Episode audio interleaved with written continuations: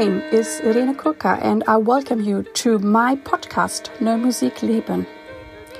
This is usually a German podcast, but once in a while I do English episodes like today. I have studied classical singing and I love to sing contemporary and experimental music.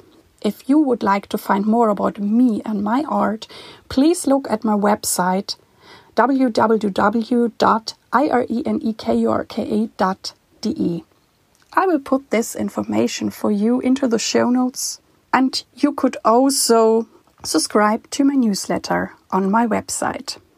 In this podcast, I share with you everything all around new and contemporary music. I share with you inside knowledge behind the scenes, and it is very important for me to bring the human beings out of the new music world closer to you. I'm cooperating with the NMZ, Neue Musikzeitung, which is a very important German music paper. And yeah, I hope you had a great summer. I'm preparing great pieces for September and the fall, like the folk songs by Luciano Berio and also the Beatles songs by Luciano Berio and so many other great pieces. I'm really, really excited and looking forward to all those great concerts, which you also find on my website. I'm also excited that I will sing on the 16th of September a concert in Cologne with new pieces for me and the Indian Shruti box. Today I have an interview with the composer Liza Lim. With this interview, it is for the Musikfest Berlin because Liza Lim has two performances in this festival. The first piece is The Machine for Contacting the Dead. It is a German premiere on the 11th of September. And secondly, there will be a new string quartet, a premiere, String Creatures. And this will be on the 15th of September. You will find all the information in the show notes. Please go to the website of Musikfest Berlin and look at those concerts. We also have interviewed Enno Poppe in this podcast. You might also listen to this interview. And please look around on the website because I'm very sure that there are other great concerts. And if you're close to Berlin, go there and listen to it. Now let's get to the interview with Liza Lim. Hello, Liza, Liza Lim. I cordially welcome you today into my podcast Neue Musik Leben. Wonderful to be here, Rena.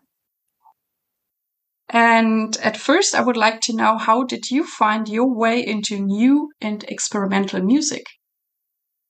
I was very fortunate to go to a fantastic secondary school in Australia. It was an all girls school and it had a, an amazing music program that really highlighted contemporary music. And so uh, I was writing my own music, experimenting with fellow students from the age of 11, uh, and attending music classes where I heard uh, things like Penderecki's Threnody for the Victims of Hiroshima, work by Berio.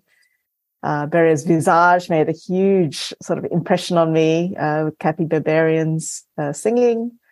Uh, and finding out about John Cage, I was, I was, a real fan of Yoko Ono as a teenager. So, you know, I, I kind of had a very natural and organic uh, sort of connection to new music fairly early on. Uh, and uh, the notion of making one's own music was something that was instilled um, also, you know, from from those early teenage years.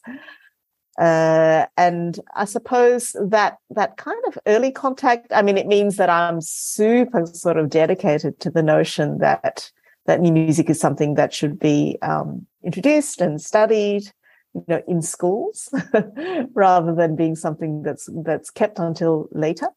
Uh, but that sense of uh, the notion that any sound can be music, uh, of listening as a primary uh, access point to to thinking about music and, and and really a kind of early training in this listening and differentiation of the nuances of sound in the field around us was something that of course was uh, extremely um, important to becoming a composer Well, that sounds really very lucky. And um, so, when did you develop your own idea to become a composer? And also, as a woman, did you did you have role models already in Australia? Well, yes, as I mentioned, the school was an all girls school, and, and there were certain advantages in that. In, in in that, you know, obviously the message was that girls could do do any role. Uh, and yes, I began composing, or this notion of being a composer, making music, um, pretty early. I mean, I was studying violin and piano and experimenting with, um, yeah, fellow students. I mean, know, I worked with a uh, um, a singer, Deborah Kayser, when I was at school. I've known her since I was thirteen, and I continued to write for her. You know, making operatic works um, you know well into the in, into the late 2000s so sense of real continuity for between those early experiences and let's say that whole path of being a composer. Yeah so extremely fortunate. And in fact that school produced um, other composers. So you know it, it wasn't a one-off. Cool. And so for you also as a woman it was quite natural to become a composer? Uh yes, I suppose. I didn't really think so much about the gender uh, aspect and, and and hurdles until rather later. Though, of course, in my uh, so-called career as a composer, um, especially in the early days, every context, uh, every concert, every festival that I was involved in, I would usually be um, the only uh, mm. woman, or definitely in the minority, and not just the only one, but the only only Asian person also. And I think it was only uh, rather later that I was that I had enough vocabulary to articulate uh, this kind of disparity. And it's it's uh, it's been in more recent years that I've worked to um, really address uh, this uh, this kind of inequity um, and gender disparity in my in my work as a teacher um, and as an advocate for for women in music, uh, and and certainly the conversation has changed kind of quite mm-hmm. radically from you know personally from point uh, personal point of view uh, in the last let's say I don't know seven to eight years. And you, I mean, I know that you're also teaching in in Sydney at the conservatory. Yes. And uh, do you have half half um, male and women composers, or how is it over there? And and uh, how do you receive them, or is is it still a topic, or are they just relaxed? I'm a composer. Yes, I think it is still a topic. Unfortunately, it is still something that one has to um, pay attention to uh, and and really deal with quite consciously. I actually run a program at the Sydney Conservatorium of Music, which is called Composing Women. It was set up as a postgraduate course um, specifically to address this problem, which is that at the beginning of uh, undergraduate studies, there's, there's composition studies that are available from the first year of undergraduate. Um, actually, the gender um, uh, kind of split is 50 50 you know it, it is actually equal when when students come into the institution. And um, so this the course that i run uh, was really set up in response to data uh, and statistics is so important in terms of really getting a sense of what's going on. Because at the end of a four-year course the number of women involved had slipped uh, number of women involved in composition that that is slipped to 25 to 30 percent and then at the postgraduate level there was an absolute cliff face in terms of participation. And so women were disappearing. And what the problem wasn't really at the beginning, but but more as uh, mm. one progressed along. And so certainly in the Australian uh, kind of context, this this idea of supporting women to um, to build bridges into the profession was um, very important. I'm glad to say that actually things uh, there has been an impact, there has been traction uh, and and that the picture is looking different now, um, six years into the the running of this program. Mm-hmm. But as you said, it looks like we still have to observe it, and um, yeah, you live a lot in Australia, or you teach there, but you have been all over the world and and have have been working all over. And um, what would you say? I mean, I haven't been to Australia yet. What is unique about the music scene in Australia or the new music scene? or what? How does it differentiate from other countries? Um, yeah, it's hard to sort of pinpoint, you know, as uh, in terms of saying, okay, you, Australia's unique for for certain things. Um, for sure, uh, you know, it has particular contexts and histories and lineages of practice and so on. But it it like um, you know, it participates in in the wider world of of let's say new music practices. I mean, something that's very significant in Australia is uh, in recent times is increased participation of indigenous composers and musicians in the sort of classical new music world. Uh, and that's been a, as a result of important programs like Ngarra-Burria, which is an Indigenous development program, and the work of, of various institutions. So that's that's an interesting and distinctive aspect of uh, what's going on in in Australia. And so, you know, the the conversation around that, of course, is is different than say in Europe. yeah. Oh, sounds really exciting. Cool.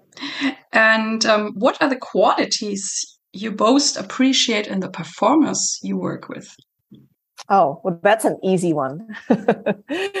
so, I mean, I, I, work with with many um, really extraordinary and uh, wonderful performers, uh, and the the collaborative relationship performance is is really central to what I do as a composer. I'm always looking to uh, work with, weave with, highlight what I think of as the grain of, of performers and their bodies and their embodied knowledge.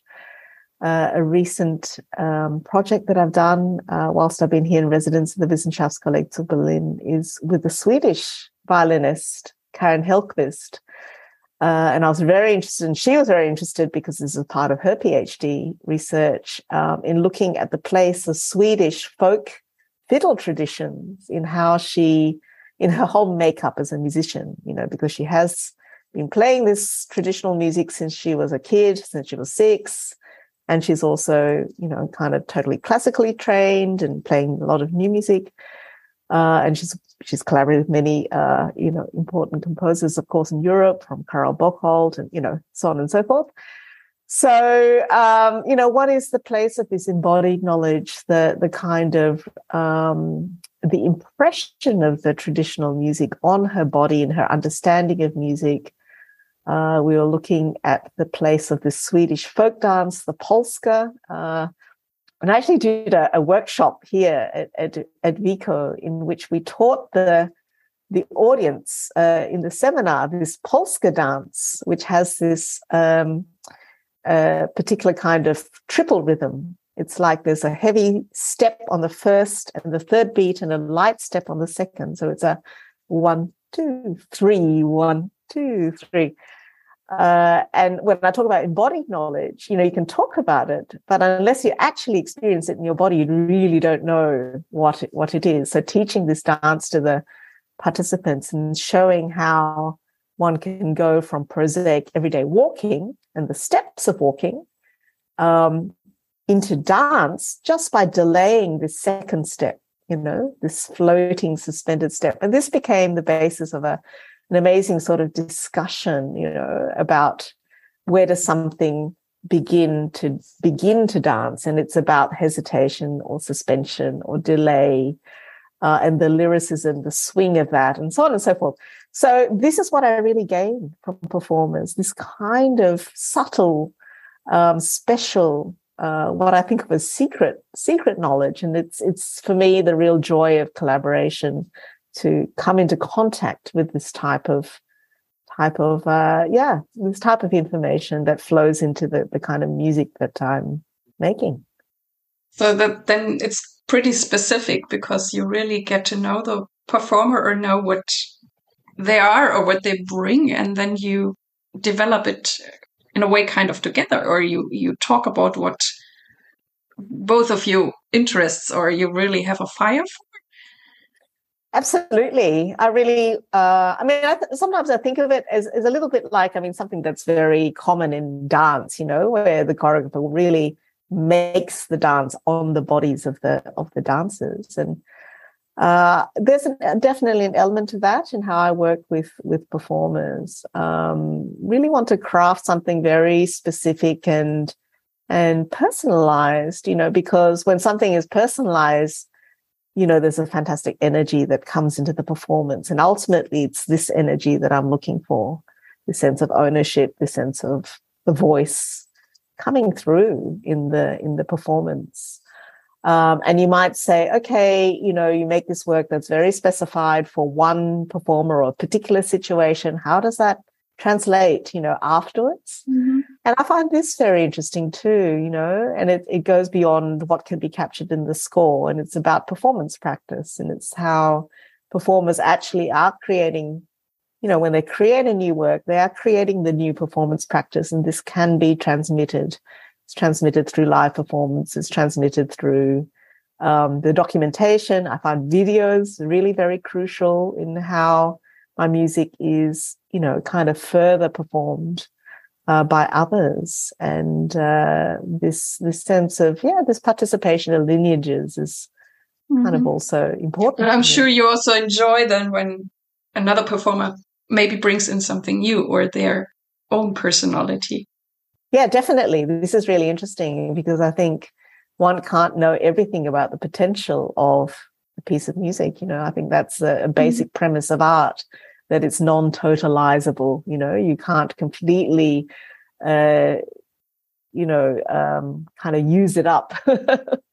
so every and, every manifestation is is yeah a kind of mm-hmm. further mm-hmm. elaboration of of the life of the work.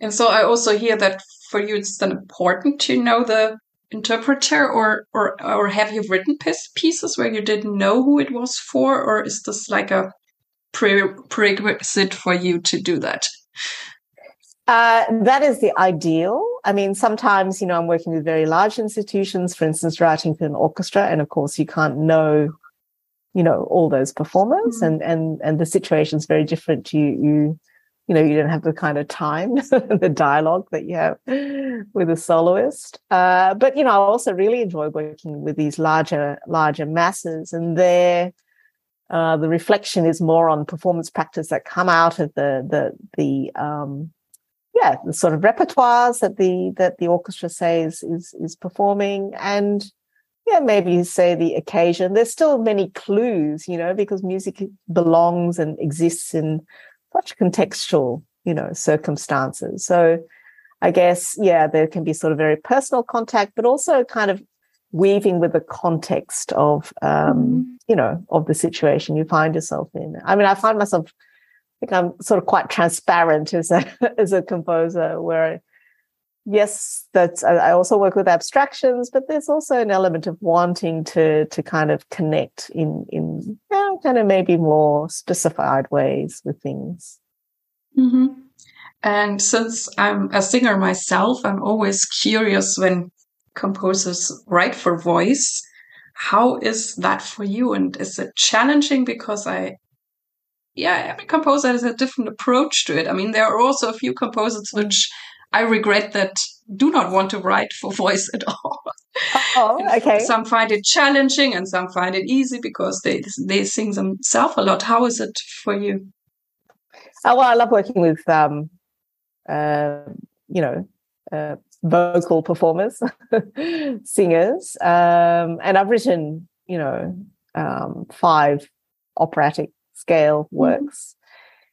Mm-hmm. Um, so yeah, that that kind of multidimensionality of of opera is, of course, um, really uh, exciting, and the ritual aspects of opera. And but yeah, voice. I mean, that for me is the most kind of personalized type of sound. You know, where you're really close to the body, uh, the grain of the body, and and uh, the sense of of um, access. You know, to to sort of um, emotional, psychological aspects in performance and the heightened nature of that. Um, for me, it's always so important, uh, a kind of ritual dimension uh, where one is stepping outside of the of the ordinary everyday into sort of heightened states. And I think, you know, singers, mm.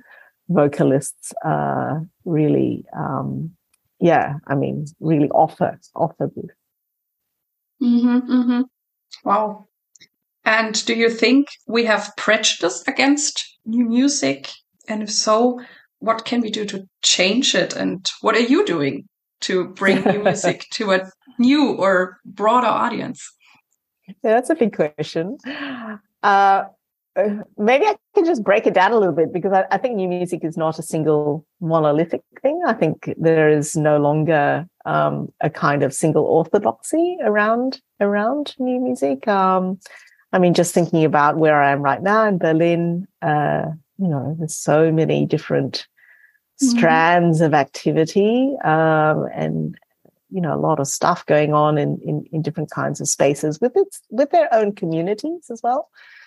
Uh, and I think, um, you know, just because it doesn't reach a large number, it doesn't mean that it doesn't have value. And I think that sort of community building, even at a say smaller scale, is is like absolutely essential and and valuable. And we can't know everything about uh, the value and and and and who music reaches later. You know, I think there's a sort of long game to mm-hmm. to it. I mean, for instance, I mean, I, I think of a, a, a, great figure like Eliane Radigue, you know, who's 90 now, um, and whose music was operating in, in let's say, you know, the, the, the sort of experimental music context and not necessarily, you know, widely known. And, and she's now this kind of massive cult figure. She had these amazing number of concerts dedicated to her music at the mm-hmm. Märzmusik. So, you know, I, I kind of um, want to stay in this sort of rather more um, um, attitude of like, let's see, you know, let's, let's, we don't have to necessarily make this judgment straight away. That's my kind of take on that. Mm-hmm. Wow. Well, let's talk a little bit about the Musikfest. And I've seen, or I know that uh, you have two pieces. One will be the Deutsche Erstaufführung, and one will be uh, as a no, also a Deutsche Erstaufführung, I think, or, is there um, a premiere?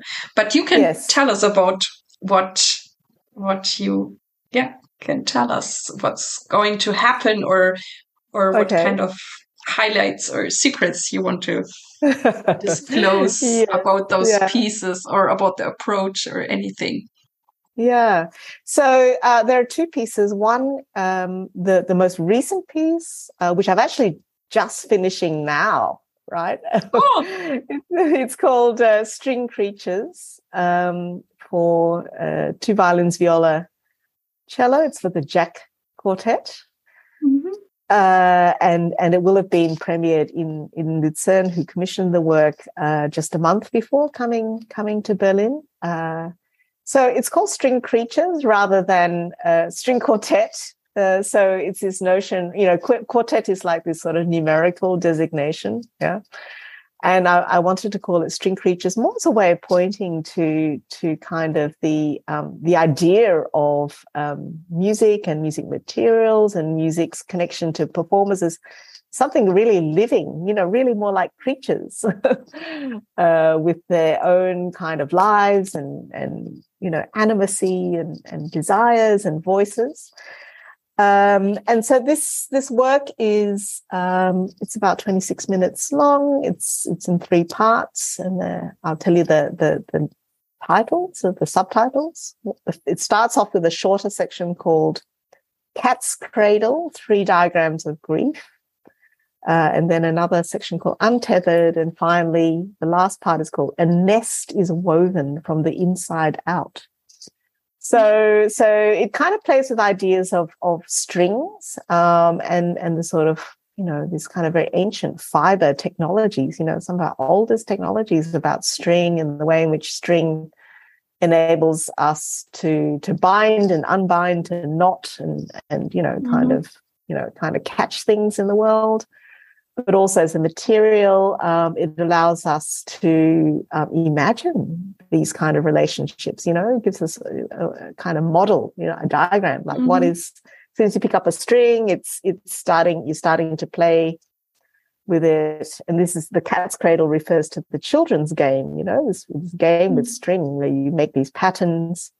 Mm-hmm patterns of string, this way in which strings entangle or a mess or loop or, you know, it's a very rich kind of world. Um, and so I play with some of these patterns in, in the piece um, and explore the way in which um, string enables us to think about time, to think about structure, uh, and and the way in which yeah the, the bodies of, of the musicians also um, kind of enact these these kinds of um, yeah relations. Yeah. So yeah that's that's, really the, that's the sort of new piece. Um, and yeah, I mean, the, the Jack Quartet is so fabulous. There's so such fabulous musicians um, who just bring this incredible energy and um, openness to what they do. So I'm, yeah, I'm really super excited to to have that work in, in a program. Uh, I think it's it's with uh, a program Xenakis and Lachenmann. So this is this is kind of cool, you know, kind of cool. And then the other piece is is an old piece of mine. It's it's from uh, 99 2000, so you know more than 20 years ago. It's a it's a very big piece um, of of uh, I don't know. It's about 40 minutes called Machine for Contacting the Dead, so which will be played by Ensemble Kollectiv, uh, Berlin-based, yeah, collective mm-hmm. of, of, of ensembles.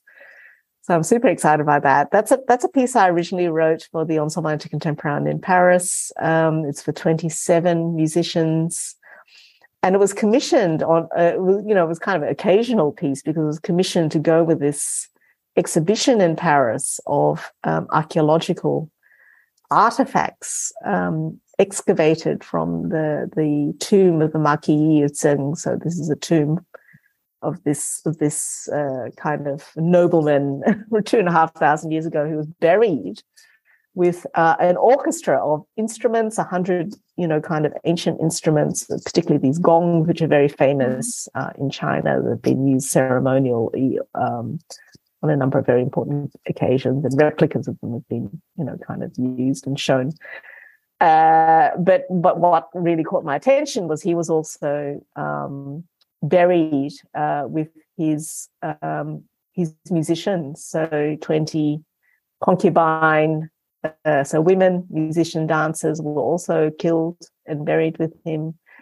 So this is very, you know, kind of, as you might imagine, um, uh, made a big impression, and and so the work kind of yeah deals with this notion of of like listening to the voices uh, of these of, of, of these kind of past musicians and these broken instruments because there's this Chinese notion that grave goods should be transformed or broken in some way in order to be um, um, uh, adequate or appropriate for the for the dead for the spirits and so the work, yeah, is kind of this imagining of this of this music. Of course, we have no idea what kind of music was was performed. Uh, though you know, one, one can can really see connections to current instruments. I mean, things like gongs, you know, very ancient instruments are still used today, and zither instruments and various kinds of other percussion and wind instruments. So yeah, the work sort of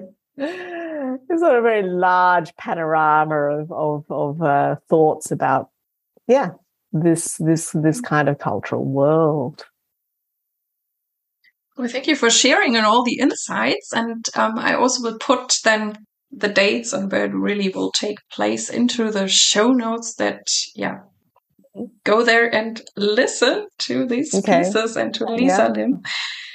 And, um, well, we already know about you that you're composing a lot, you're teaching, you're traveling, you're doing quite a lot of things. And I'm always curious how people do that. Do you have any kind of time management rituals, daily practices, or anything you want to tell us? Or do you even have a, a good advice for us how one can do all those great things or be creative?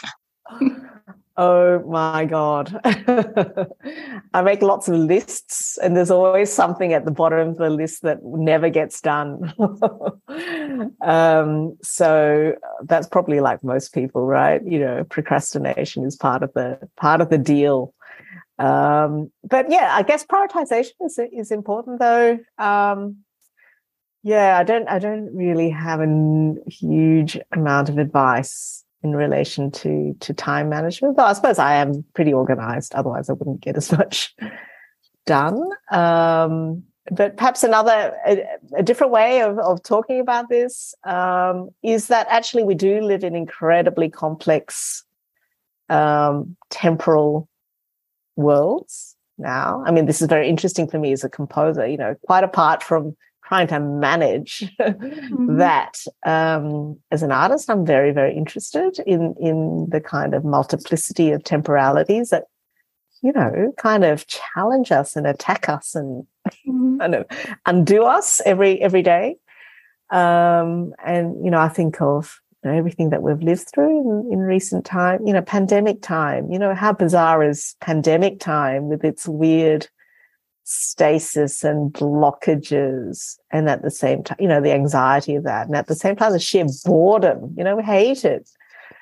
Um, the sense of being stuck so so the qualities of that time you know if i want to be kind of take a positive view that's kind of quite interesting as a mm-hmm. composer mm-hmm. the way in which things get stuck and glitch and then you know kind of you loop back and, and that's actually something i've been kind of interested in in composing with then at the same time sort of acceleration you know the news cycle and and the sense that we're totally out of control you know the time is mm-hmm. just rushing past in the weirdest sort of ways of course, climate climate change crises really bring this to the fore. You know, the Anthropocene and many many scholars have theorized on this this Anthropocene, you know, time um, in which one is confronted with, you know, the deep time of of species extinction and ecological kind of geologic mm-hmm. kind of time that that we've become so aware of and yeah at the same time foreshortening of, of, of futures so you know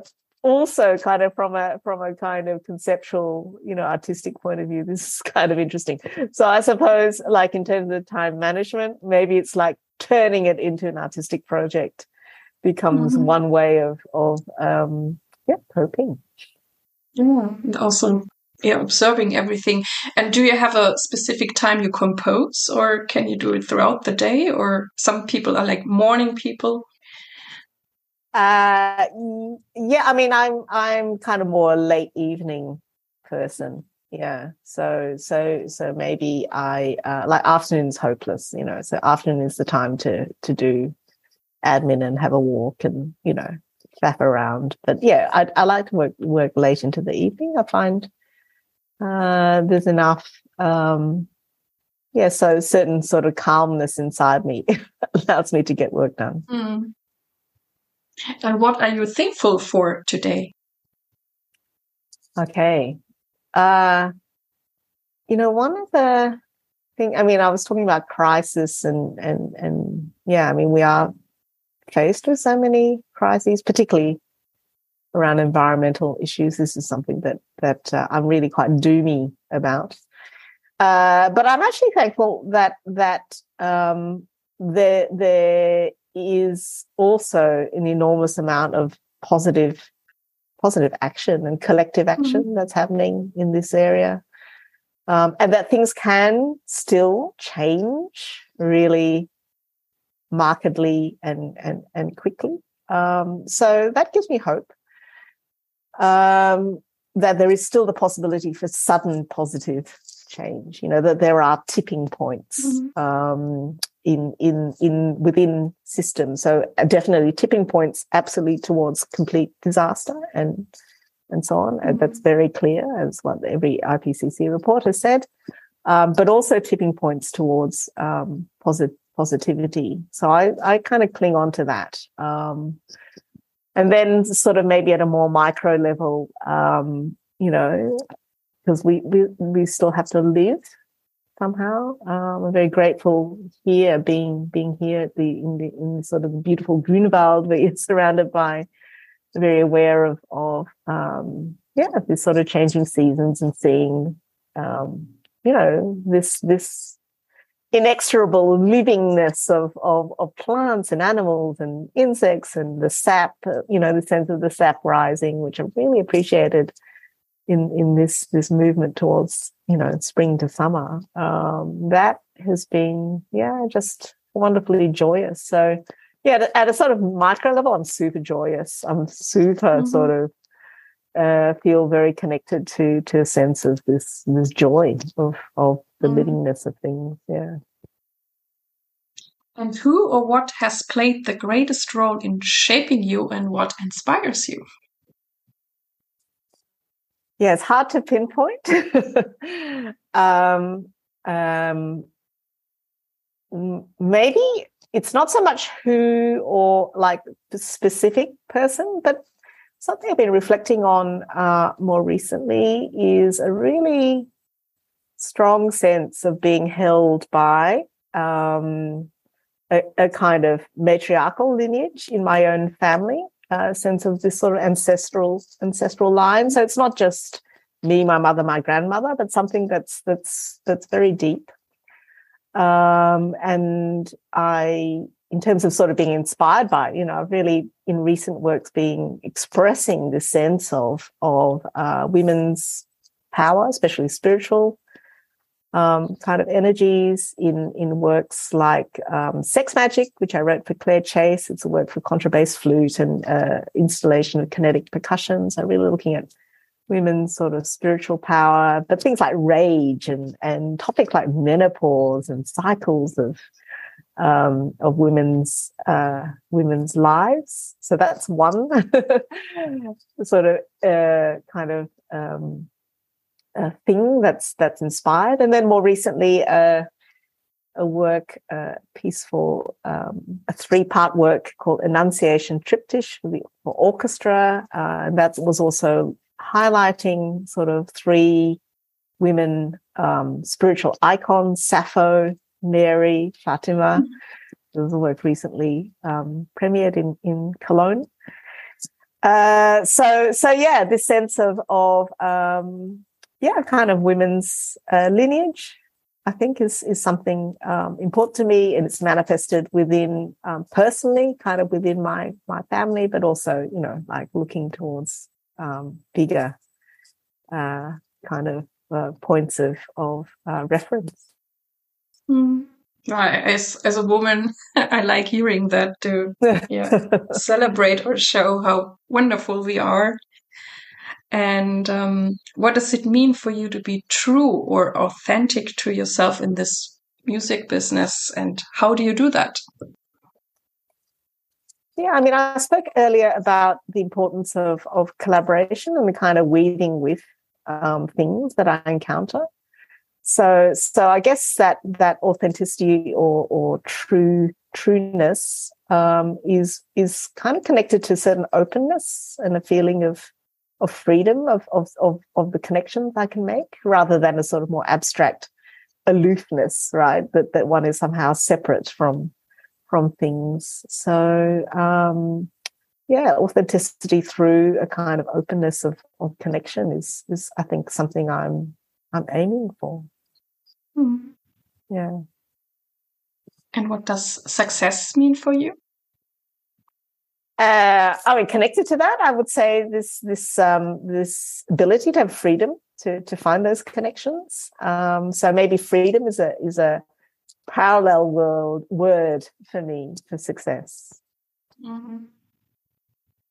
And is there anything that drives you forward, or do you have kind of a vision?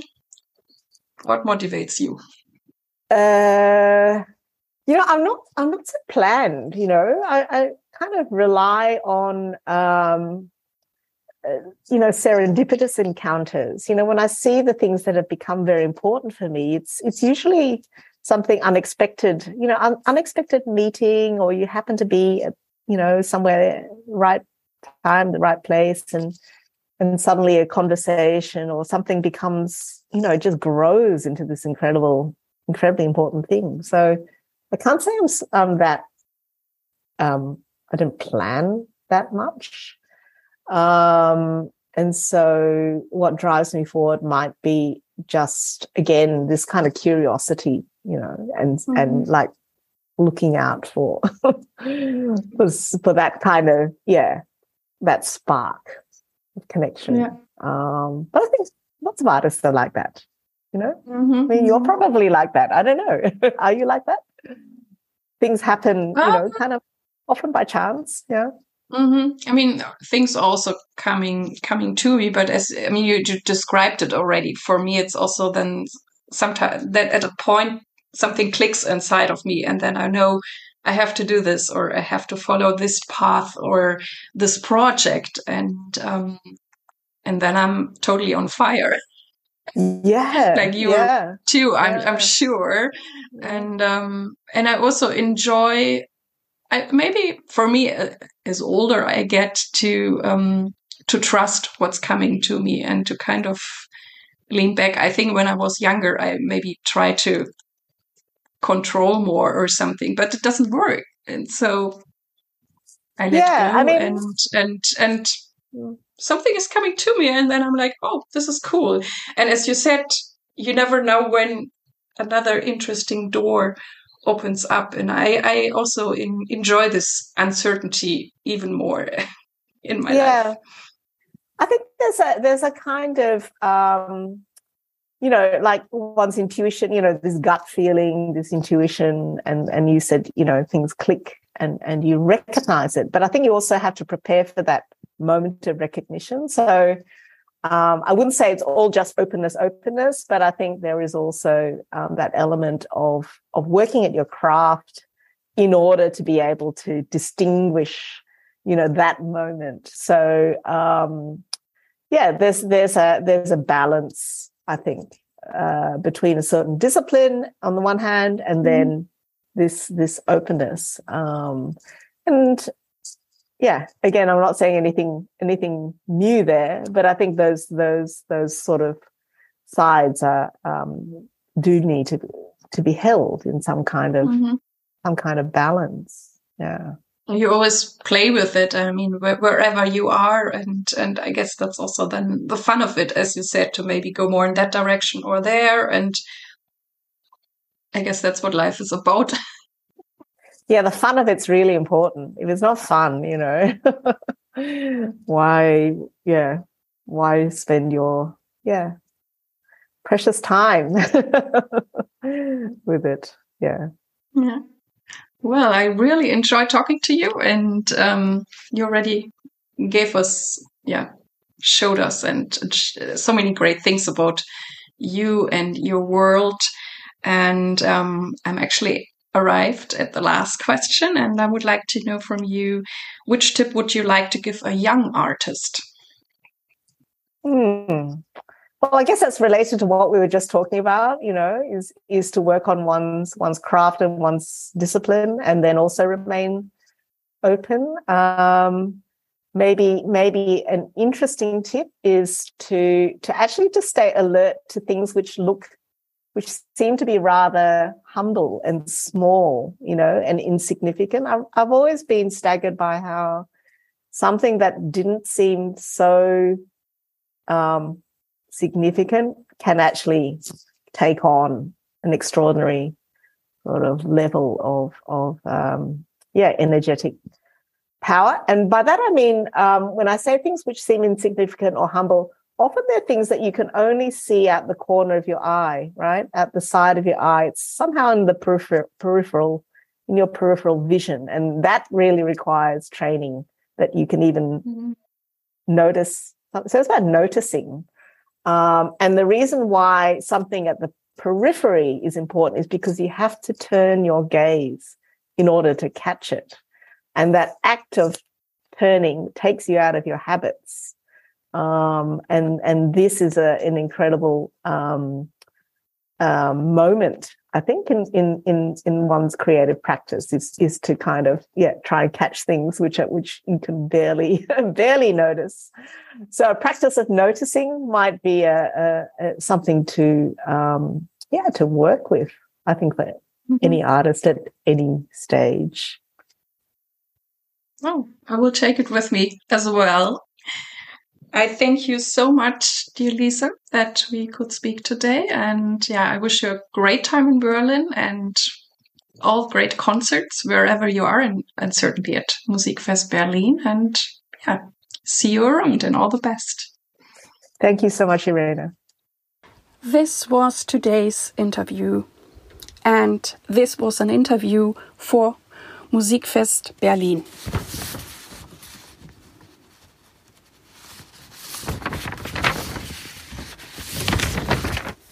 This was today's interviews, and this interview was for Musikfest Berlin.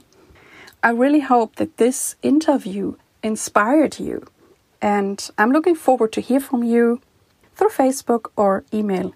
Thank you very much that you tuned in with me today, and I really hope that you liked it and that it inspired you. It would be great for me if you could take some time to to recommend this podcast to your friends and colleagues, or even if you have the time to give me a good evaluation on iTunes. Thank you very much. I wish you all the best. Live your music, live your life, and see you next time. Yours, Irene.